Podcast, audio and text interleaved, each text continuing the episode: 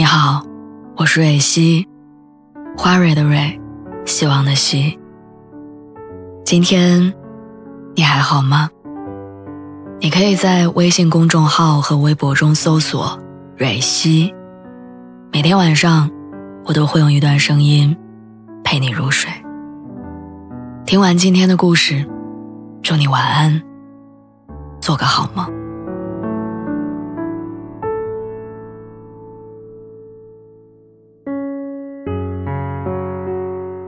一段毫无后顾之忧的运动时光，在球场上肆意挥洒汗水；一场不被打扰的好友聚餐，烧烤加啤酒；一个安心开黑的下午，拐角处的网吧，跟三五好友在游戏里大放异彩。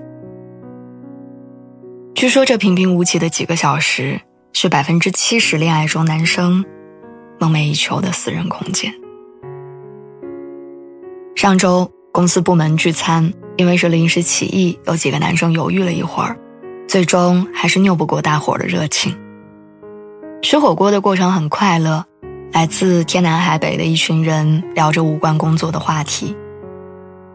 让我感到意外的是，饭局上最活跃的人，竟然是在这之前犹豫要不要参加聚餐的老陈。快结束的时候，他掏出手机看了一眼，面露难色，然后就匆匆离开了。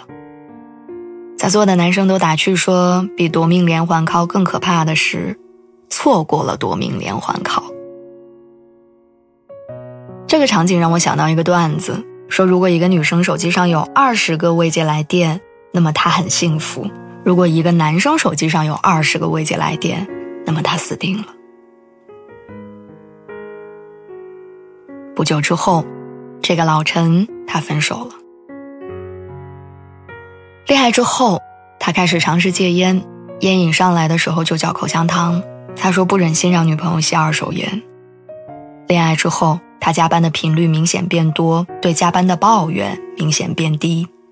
他说想给女友更好的生活。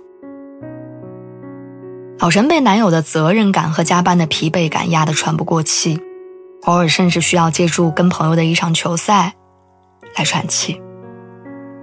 这些喘气的时刻，在女朋友眼中则变成了不爱的证据。他回消息慢，女朋友脑补出一系列的分手戏。他参加同学聚会，女朋友忍不住间隔十几分钟就打电话。他发一条朋友圈，女友字字斟酌，用心分析。似乎一天二十四小时的时间，他的女朋友每一秒钟都在确认，他是否还爱他。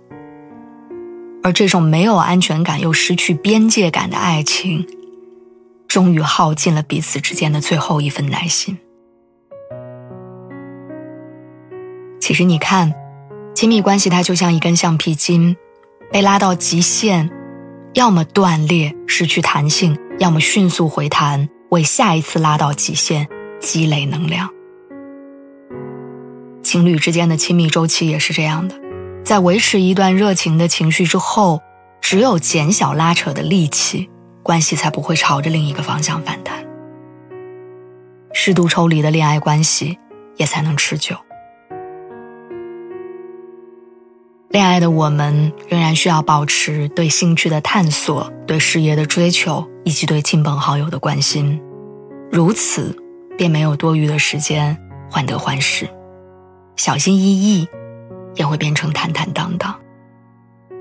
我追剧，你看游戏直播；我出门跟姐妹逛街，你就约兄弟去网吧开黑；我看书，你忙碌工作，这些不妨碍我们一起听音乐、享受阳光、好好谈恋爱。所谓真爱，是拉得开，但又扯不断，谁也不限制谁，到头来，谁也离不开谁。绝对相爱却相对自由，是爱情最好的状态。我是爱你的，而你是自由的。不见面的日子里，我们就好好生活；见了面，我们就好好相爱。细水长流，才能来日方长。